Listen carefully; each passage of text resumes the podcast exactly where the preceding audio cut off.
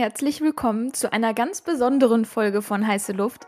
Wir sprechen heute über ein vielleicht sogar neues Buzzword, was jetzt noch nicht so irgendwie allgemeingültig bekannt ist, aber mit, ja, worüber wir uns auf jeden Fall natürlich sehr, sehr viel unterhalten haben in den letzten Monaten und woran wir natürlich auch sehr viel gearbeitet haben, würde ich mal sagen.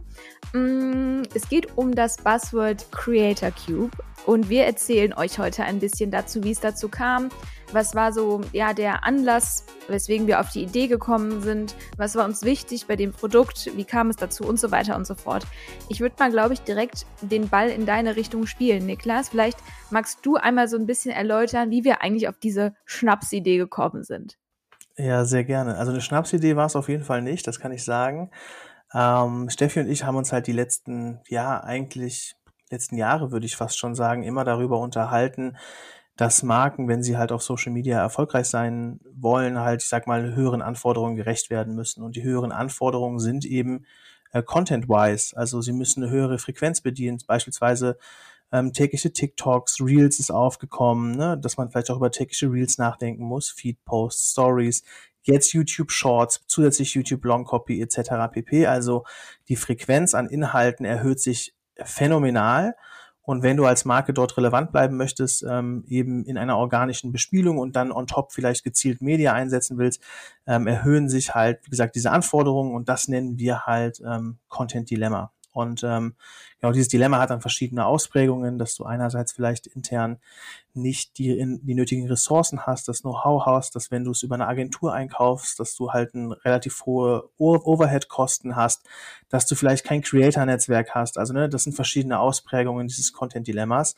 Und wir haben uns Gedanken gemacht, wie man das eben lösen kann. Und ähm, das war so ein bisschen die Geburtsstunde von Creator Cube, indem wir gesagt haben, wir brauchen eine Plattform, wo wir Creator, die den Fokus auf dem Kreativen haben. Also, ne, ich habe ja auch ein Artist Management, wo ich eine Menge an Creatoren berate, die eher am oberen, äh, oberen Ende sind und die primär auch für ihre Reichweite bezahlt werden. Und wir gehen eigentlich jetzt so in diese Baseline runter und arbeiten oder möchten gerne Creatoren, die kreativ stark sind, aber vielleicht auch gar keine Reichweite haben oder vielleicht auch gar keine Social Media Accounts haben, ähm, die aber das nötige Handwerk können, die möchten wir gerne mit den Marken über die Plattform Creator Cube zusammenführen. Das ist, glaube ich, so einmal die äh, Hafenrundfahrt. Äh, ich habe schon wieder im großen Monolog gelandet. Aber Steffi, habe ich da irgendwas vergessen? Ähm, nee, ich glaube, das äh, war schon mal eine ganz gute Rundfahrt. Und vielleicht, ähm, weil ja vielleicht an, der eine oder andere jetzt denken mag, ja, okay, haben sich da was Cooles ausgedacht. Dem ist nicht so, ja. Also wir haben uns das Content-Dilemma nicht ausgedacht, sondern, und das finde ich nochmal einen ganz wichtigen Punkt, auch darüber haben wir ja in Vorbereitung auf das Retreat auch viel gesprochen, weil wir natürlich auch als Experten irgendwo da sind und ähm, dann auch diejenigen sind, die natürlich die Sessions halten und auch Decks und so erstellt haben, also Slide-Decks. Und da fand ich es nochmal total interessant zu sehen, dass das Content-Dilemma, ne, in der Form, wie du es gerade eben beschrieben hast, nämlich die Marken müssen halt sehr viel Content generieren und wissen nicht, wie sie das bewerkstelligen sollen. Das ist halt echt kein neues Ding, ne? Also da gab es ja teilweise ähm, auch sehr, sehr valide, teilweise sogar aus dem B2B-Umfeld, was ja noch mal ein bisschen schwieriger vielleicht sogar ist als das B2C-Umfeld, wirklich gute Statistiken und sehr valide Statistiken und Erhebungen, die ja eigentlich genau das gesagt haben. Ne? Es gibt zum Beispiel eine, wir verlinken das in den, ähm, in den Show Notes einmal, weil das wirklich coole, irgendwie coole Daten sind.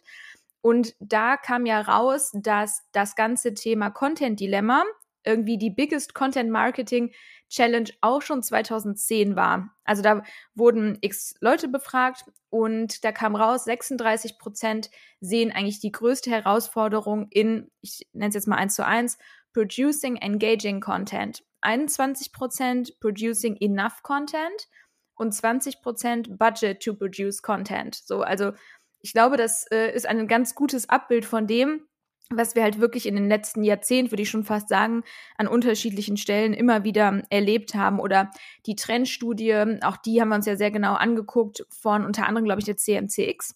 Mm, und ich glaube noch so zwei, drei anderen Partnern, die haben sich ja auch total intensiv mit dem Thema Content Marketing beschäftigt. Und auch da kamen ja super interessante Sachen raus. Ne? Also, dass zum Beispiel mittlerweile die Social Media Kanäle neben der eigenen Website die beliebtesten Content Marketing Kanäle sind. Und das war ja auch nicht immer so, ne? Also wenn wir mal uns überlegen, so vor fünf bis zehn Jahren, würde, glaube ich, sogar noch sagen, vor fünf, war es ja so, dass Blogbeiträge zum Beispiel eine super hohe Relevanz hatten im Vergleich zu Social Media und dass Social Media häufig einfach nur die Distributionskanäle waren. Ne? Dann hat man irgendwie, keine Ahnung, einen neuen Blogartikel gelauncht und dann wurde ein Link, äh, ein Linkpost bei Facebook gepostet, so ungefähr.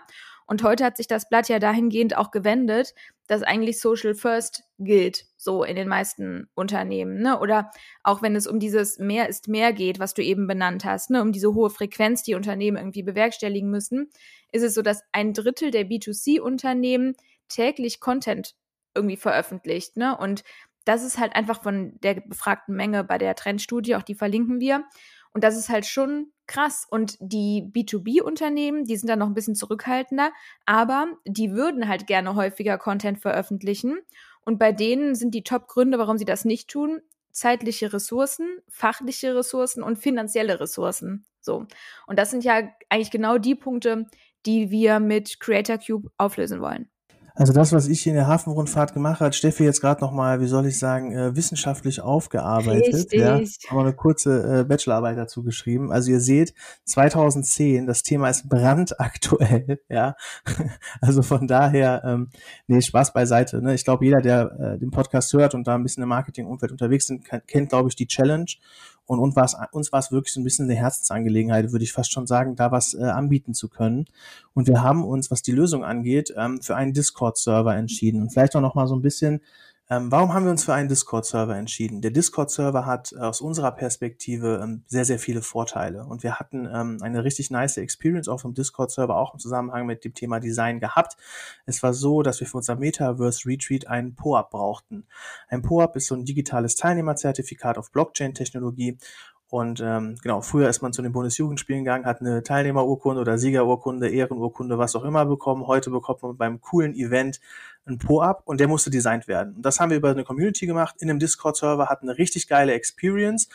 Und das war so ein Aha-Moment. Und das haben wir jetzt mit dem Creator Cube Discord einfach auf das Content-Dilemma übertragen. Ne? Wir haben gesagt, man joint den Discord, am Anfang entscheidet sich dann, ist man eine Marke oder ist man ein Creator, man durchläuft ein Onboarding ähm, als Creator, wo natürlich wir auch dann sicherstellen können, dass die Creator eine gewisse Qualität mitbringen und die Marken durchlaufen eine Mischung aus Onboarding und ähm, Case-Setup. Also nachdem sie das Onboarding durchlaufen haben, wird dann automatisch ein Briefing im Discord-Server generiert, auf das sich dann die Creator bewerben können. Und jetzt kommt so ein bisschen die Besonderheit wir sehen das wie ein Pitch. Also es ist wie ein kleiner Contest, ein kleiner Wettbewerb, wo am Ende das beste Asset gewinnt. Also die Creator joinen dann diesen sogenannten Thread in dem Discord, wo es dann das Briefing auch nochmal detaillierter hinterlegt ist und ähm, pitchen dort ihre Assets. Am Ende wählt die Marke ein Asset aus, das gewinnt und teilt dann mit dem Creator die Rechnungsinformation, der schreibt die Rechnung und ähm, ja, wird dann für seine Leistung bezahlt. Das ist so vielleicht einmal so the short version und auch warum wir uns für das Thema Discord äh, entschieden haben. Und ähm, ja, das ist jetzt so ein bisschen da, wo wir gerade stehen. Die Website ist online, der Discord ist online, der Launch ist heute, wenn wir auch die Podcast-Folge veröffentlichen. Wir haben auch schon Creator geonboardet, Marken geonboardet. Es geht richtig los, Steffi. Wie, wie ist so dein Hype-Level im Moment? Das Hype-Level ist auf jeden Fall hoch.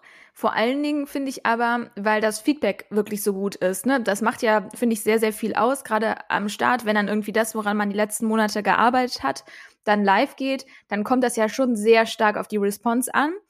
Und wir haben zum Beispiel, keine Ahnung, so eine LinkedIn-Stellenanzeige veröffentlicht, in der wir dann Content Creator gesucht haben, also Freelance Content Creator, nicht in der Festanstellung, für Creator Cube. Und es haben sich einfach in den ersten zwei Tagen über 70 Leute ähm, beworben und die auch wirklich in einer hohen Qualität. Und auch mit denen davon, äh, mit denen wir dann gesprochen haben, auch da war das Feedback super, super gut. Und ich finde, das ist halt vor allen Dingen das Schöne, ne? dass man irgendwie die Bestätigung bekommt, das, was man sich da überlegt hat, äh, ist irgendwie nicht die von mir benannte Schnapsidee, sondern ähm, das löst vielleicht wirklich ein krasses Problem, sowohl auf Creator-Seite als auch auf Markenseite. Und das war ja irgendwie auch so ein bisschen das, was wir schaffen wollten. Und genau. Ja und auch schnell. Ne? Also ja. ähm, wir sind keine Entwickler, wir sind keine Programmierer, wir haben jemanden ne, dabei, der uns, sag mal, supportet bei dem technischen Setup. Aber uns war auch wichtig, so ähm, im Zweifel fail fast. Ne? Also wir sehen das Problem und wir wollen das auch lösen. Und wir haben geguckt, wie kann man das lösen und wie kann man das schnell lösen und unkompliziert. Und so kamen wir auch zur Idee. Wir sind jetzt also innerhalb von, ich sage jetzt mal, zweieinhalb Monaten oder so, von der konkreten Idee bis zur Umsetzung. Ne? Wir haben jetzt morgen was auf der Straße, so, ne? Und das ist halt ja. richtig geil. Und ähm, von daher sind wir da auch echt irgendwie happy, da jetzt was anbieten zu können, hoffen, dass es auch angenommen wird.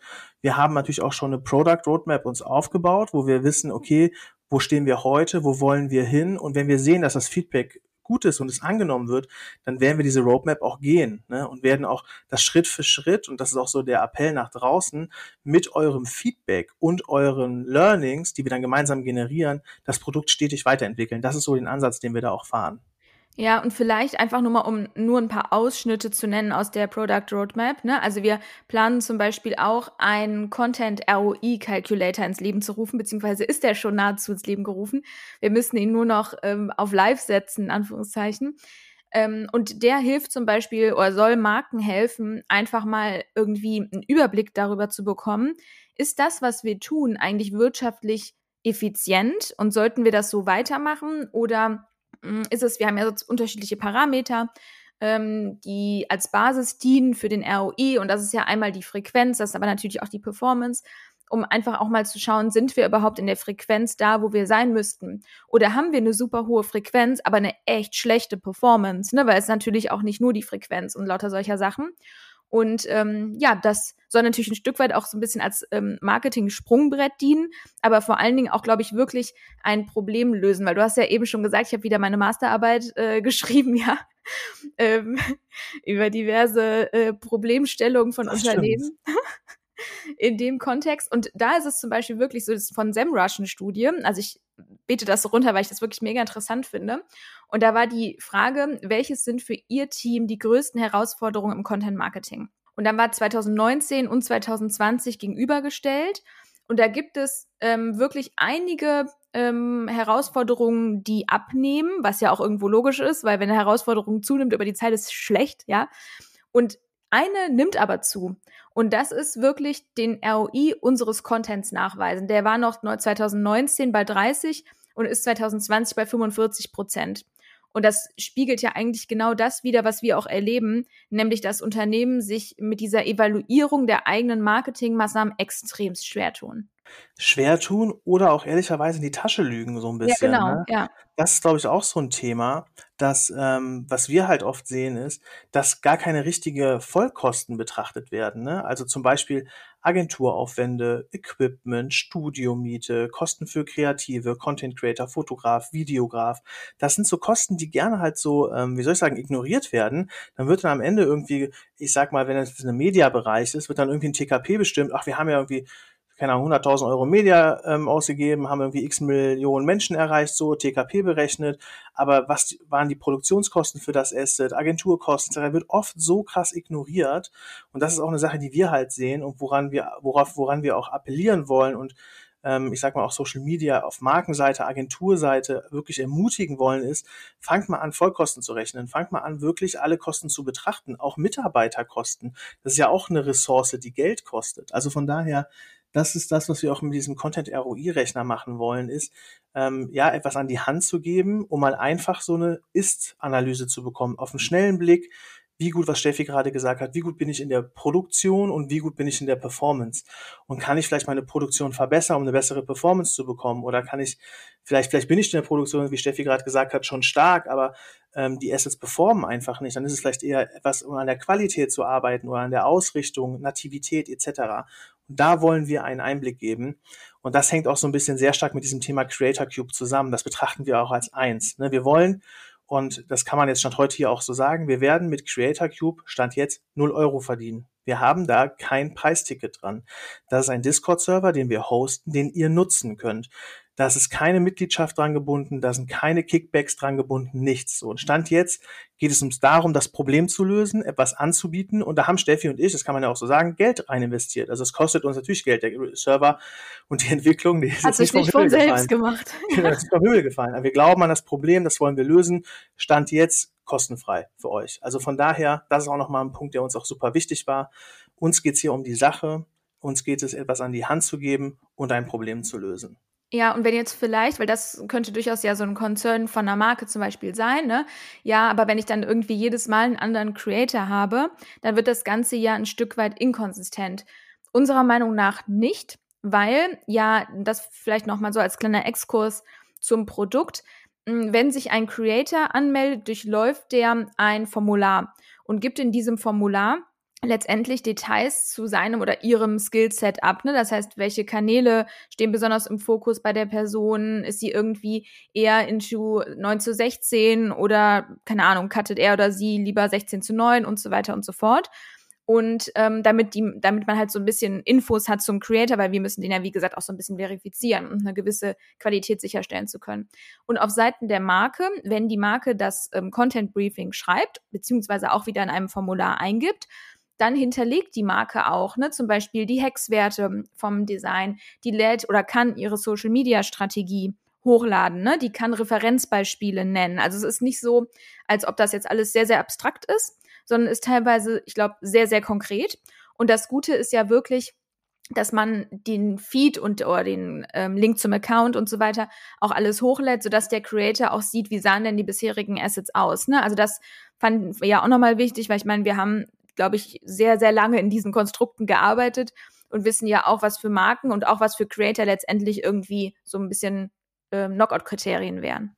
Genau, und was auch so ein Aspekt ist, wir glauben auch, dass sich das ein Stück weit selber reguliert, ne? dass die Creator auf der einen Seite, ich sag mal, einen guten Einblick davon haben, wenn du halt den ganzen Zeit irgendwie Food and Beverage Content machst und dann wirst du dich wahrscheinlich als Creator nicht für einen Automotive Case bewerben und umgekehrt. Deshalb glauben wir, dass wir da natürlich auch, dass sich so ein Stück weit regulieren wird, ne? Und da auch dieser Wettbewerbsgedanke du wirst dich halt als Creator nicht für etwas bewerben oder mitmachen, wo du nicht denkst, dass du es halt geil liefern kannst und das Ding gewinnst. So, ne? Das ist so ein bisschen auch, deshalb haben wir uns auch bewusst für diesen Wettbewerbsgedanken entschieden, dass wir die Qualität hochhalten, dass sich wirklich nur Creator bewusst auf Cases bewerben, wo sie eben auch, glaube ich, was Gutes liefern können. Und on top dazu, ähm, wie wir auch glauben, dass auf Markenseite die Qualität halt hoch ist, ähm, wenn man diesen Content-Gedanken mal zu Ende spinnt, ähm, das Feedback sieht auch jeder teilnehmende Creator. Also wenn jetzt die Marke ein Feedback zu einem Asset gibt, kann der Creator das Feedback nutzen und ein neues Asset reinladen. Und genauso sehen ja, sehen ja auch die anderen teilnehmenden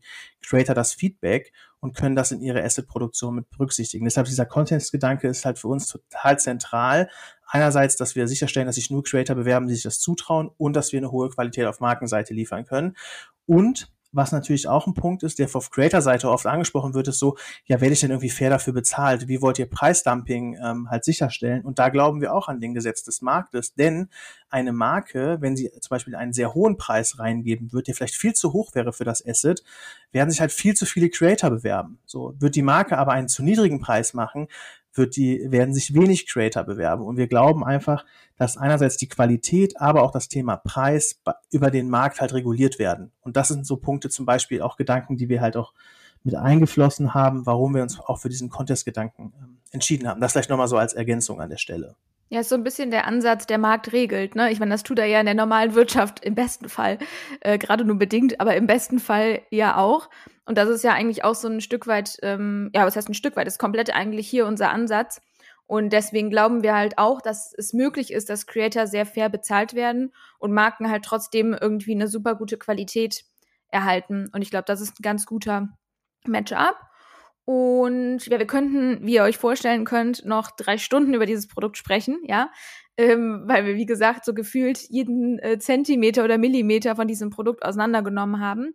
Aber ich glaube, ihr habt schon mal einen ganz guten Einblick bekommen, ist ja auch nur eine Snackfolge, darin, was wir so die letzten Wochen und Monate gemacht haben. An der Stelle auch nochmal echt ein so abgedroschenes sich anhört, ein echt großes Dankeschön an das Team dahinter, weil das hat wirklich also mega funktioniert. Ich glaube, Niklas und ich hatten, waren selten so erleichtert über ein Team wie bei Creator Cube. Ähm, vor allen Dingen auch der Tim, äh, das an der Stelle mal gesagt, der uns bei dem ganzen technischen Setup geholfen hat, auch wenn er diese Folge vielleicht nicht hören wird, weil er nicht der typische Podcasthörer ist. Egal. Ja, vielen lieben Dank an Tim und natürlich auch an unsere Werkstudenten und so weiter und so fort. Die haben da wirklich einen äh, mega guten Job gemacht und uns einiges, ja, und uns an einigen Stellen geholfen.